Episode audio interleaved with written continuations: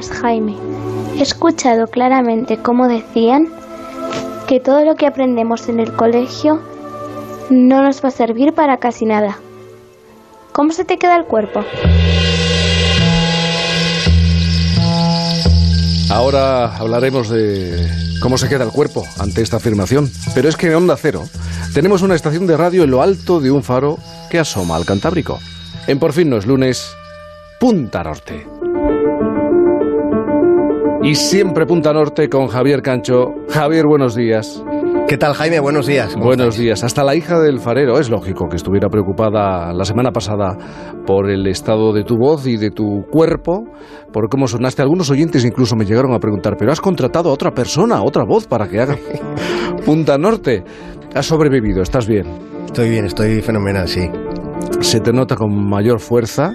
Eh, aunque has lanzado, has empezado a lanzar un mensaje, una idea ante la pequeña, la hija del farero, que la puede descolocar. Porque, ¿cómo se te ocurre insinuar que tal vez lo que esté estudiando en este momento acude cada día, madruga, carga con la mochila, no le pueda servir para nada en el futuro. Eh, de verdad, Javier, ¿cómo te atreves? Se nota que te has restablecido. Es que no sé si, si estás planteando una cuestión desde el nihilismo, por lo menos.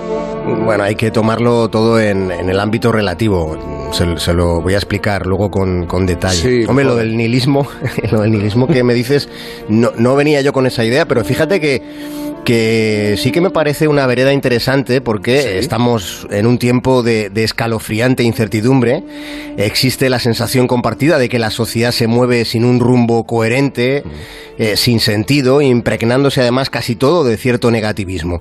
Y ese negativismo procede de que hay una mala conciencia colectiva porque nos estamos rigiendo por unos valores quizá superficiales, frívolos, eh, estériles incluso, sin que luego pues nos hayamos dejado de asir a otros valores que siempre fueron mentira. Eh, me estoy acordando de Nietzsche, de Friedrich Nietzsche, que, decía que los monos son demasiado buenos para que el hombre pueda descender de ellos. ya, ya ves que bueno, el nihilismo tiene sus enfoques interesantes, muy sarcásticos en algún caso.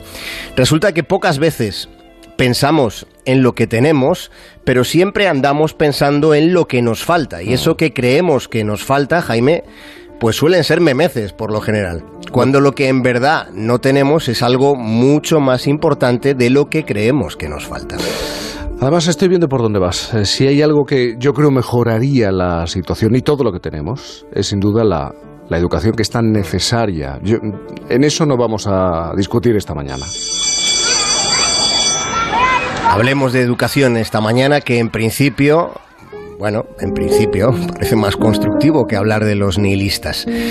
Vamos allá, fijémonos, hablando de educación, Jaime, en cómo debería afrontarse. Y sobre este asunto, el pedagogo británico Ken Robinson nos hizo una advertencia hace unos años. Dijo que la infancia de hoy trabajará en empleos que todavía no han sido inventados.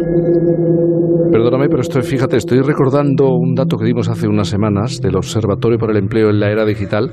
El 80% de los jóvenes españoles, estoy recordando, entre 20 y 30 años, eh, que encuentre empleo en el futuro, va a ejercer profesiones recién nacidas o que todavía no se están gestando. Lo podemos hilar con lo que estás eh, comentando. Además de esta visión, de esta mirada de Ken Robinson, ha hecho otras afirmaciones muy rotundas.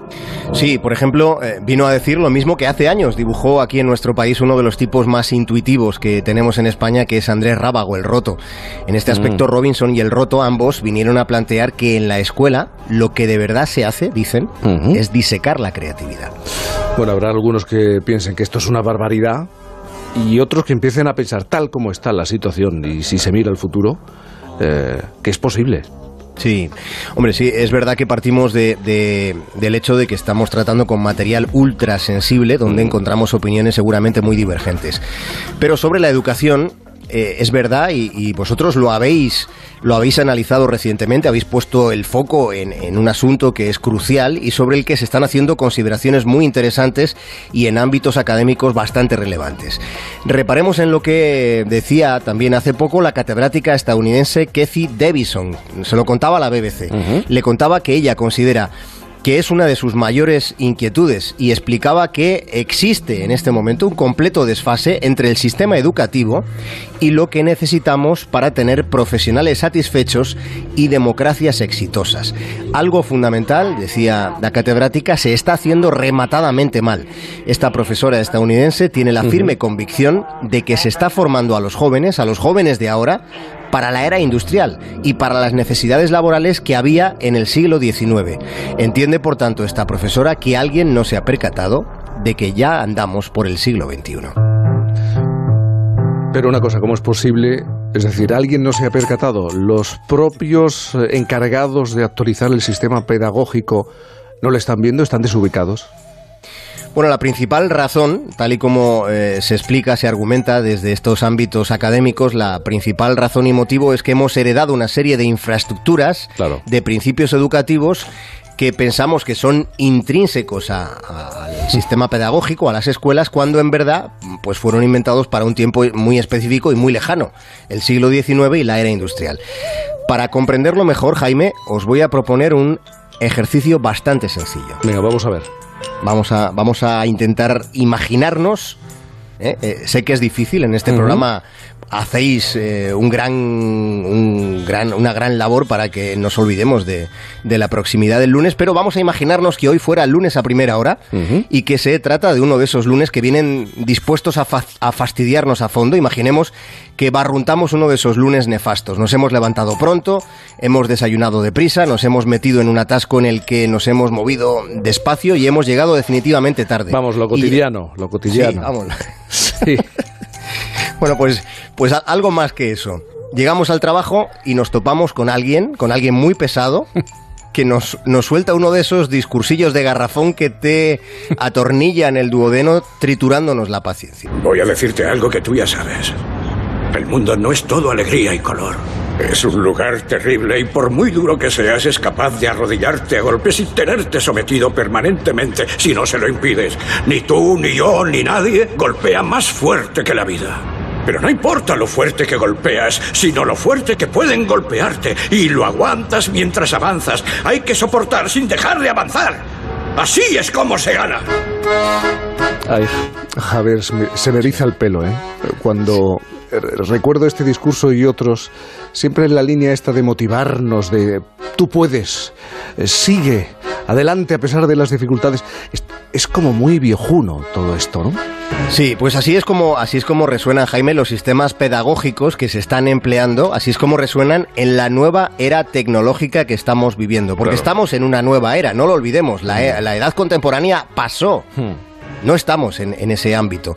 Y no parece que se trate de llenar las pantallas, de llenar la, la, escuela de pantallas. No es eso. No se trata de sustituir los lápices y las pinturas por las tabletas. En vez de usar la tecnología para automatizar el aprendizaje, quizá debería emplearse la, la tecnología y sus misterios para el estímulo, para dar la posibilidad a la creatividad, que es algo consustancial a la infancia.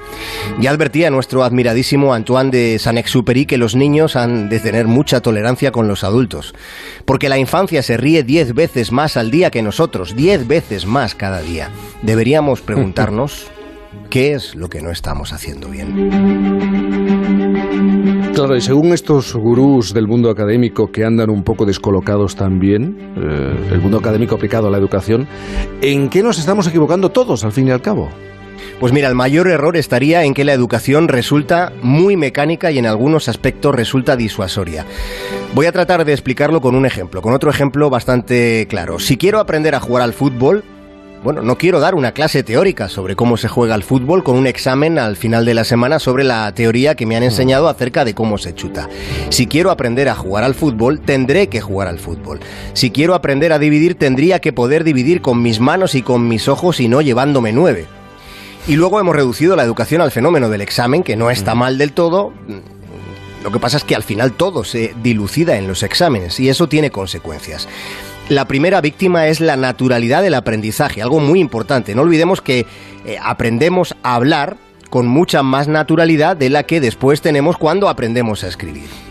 La segunda es que el examen puede llegar a generar alguna ansiedad, no, no siempre y no a todos, pero alguna ansiedad sí que genera en la infancia, en ese periodo en el que los niños, por lo natural, están bastante emocionados con el mero hecho de aprender.